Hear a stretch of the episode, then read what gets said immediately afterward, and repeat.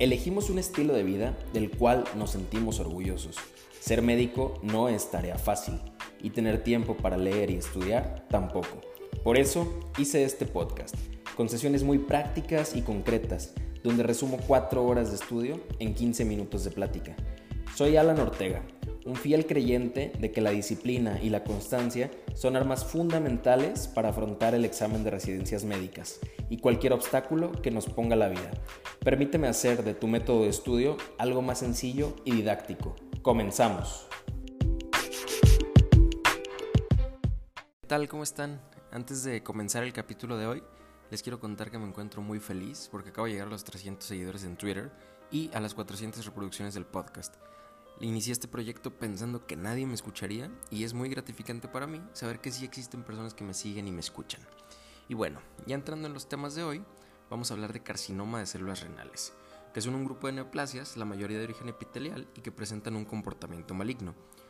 Los principales afectados van a ser los hombres, a relación de 1.5 a 1 comparado con las mujeres, y la edad media de presentación la vamos a encontrar en la quinta década de la vida. Tenemos factores de riesgo como el tabaquismo, la obesidad y la exposición ocupacional, sobre todo a cadmio, a tricloriotileno y a productos del petróleo. Además de los factores de riesgo que les acabo de mencionar, el cáncer de células renales tiene mayor prevalencia en pacientes con condiciones renales preexistentes.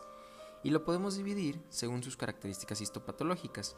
Voy a mencionarles algunas generalidades de cada una de ellas. En primer lugar, tenemos el carcinoma de células claras, que es la variedad más común, es probable que esta pregunta aparezca en el examen de manera directa, ¿cuál es el carcinoma renal más común? El de células claras. Y se compone principalmente por células de citoplasma claro, de ahí el origen de su nombre. Este subtipo va a abarcar cerca del 80% de todos los carcinomas de células renales. En segundo lugar tenemos al carcinoma papilar, que lo podemos dividir en los subtipos 1 y 2, y al carcinoma cromófobo, que se caracteriza por capas celulares con citoplasma pálido, en conjunto, estas dos entidades abarcan cerca del 20% de todos los cánceres de células renales. Y por último, tenemos al carcinoma de células renales del túbulo colector. Esta es una variante rara que nos va a ocupar menos del 1% de las neoplasias. Se presenta casi de manera exclusiva en pacientes con rasgo de células falciformes y su característica principal es tener un curso agresivo. En cuanto a la clínica, podemos encontrar una triada clásica, que va a comprender hematuria, dolor y una masa palpable en el costado o en el abdomen. También tenemos signos y síntomas en específicos como pérdida ponderal, fiebre e hipertensión. Y en los estudios paraclínicos vamos a poder encontrar anormalidades de la función hepática, hipercalcemia, elevación de la BSG y anemia, que tenemos a la anemia como la primera manifestación de un cáncer de células renales. ¿Qué otros estudios debemos de incluir en nuestra evaluación diagnóstica? una biometría, una química, pruebas de coagulación, TAC de tórax, abdomen y pelvis y nos podemos ayudar también con un ultrasonido o una resonancia magnética. Y lo vamos a clasificar por el sistema TNM o por el sistema Flox-Kadesky. El sistema TNM va de los estadios 1 al 4. Como referencia, lo podemos tomar el tamaño para clasificarlo. El diámetro que vamos a tomar como de referencia es el de 7 centímetros. De esta manera tenemos que un tumor menor a 7 centímetros y confinado al riñón va a ser un tumor estadio 1. Y cuando éste sea mayor a 7 centímetros y siga confinado al riñón, lo vamos a clasificar como estadio 2. En cuanto al estadio 3, sin importar el tamaño, tenemos a cualquier tumor que tenga metástasis a ganglios regionales o extensión a las venas renales o tejidos perinéfricos. Vamos a excluir aquí a la fascia de Gerota y a la glándula suprarrenal ipsilateral, ya que éstas van a entrar en el estadio 4. Y por último, el estadio 4 es cualquier metástasis más allá de la fascia de Gerota o que tenga extensión por contigüidad a la glándula suprarrenal. Y si hablamos de la, de estadificación según el sistema Flox-Kadesky, de la misma manera vamos a tener cuatro estadios.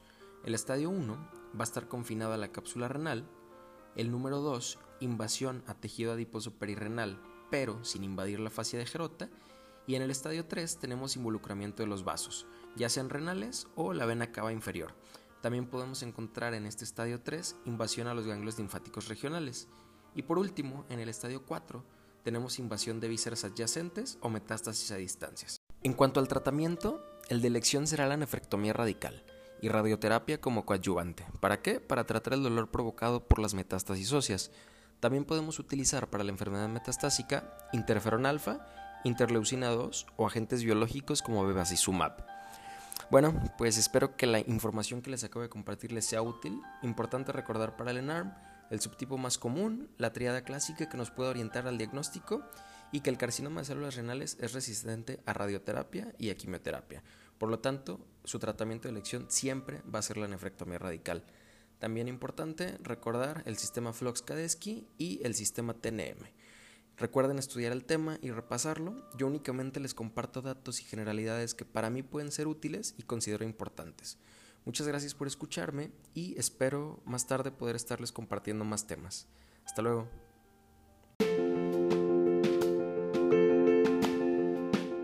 Que lo que escuchaste aquí no se quede solo en inspiración. Sigue estudiando y continúa con tu preparación. El cansancio es temporal, la recompensa será para siempre. Sígueme en Instagram, Twitter y comparte mi podcast. Ayúdame a llegar a más gente.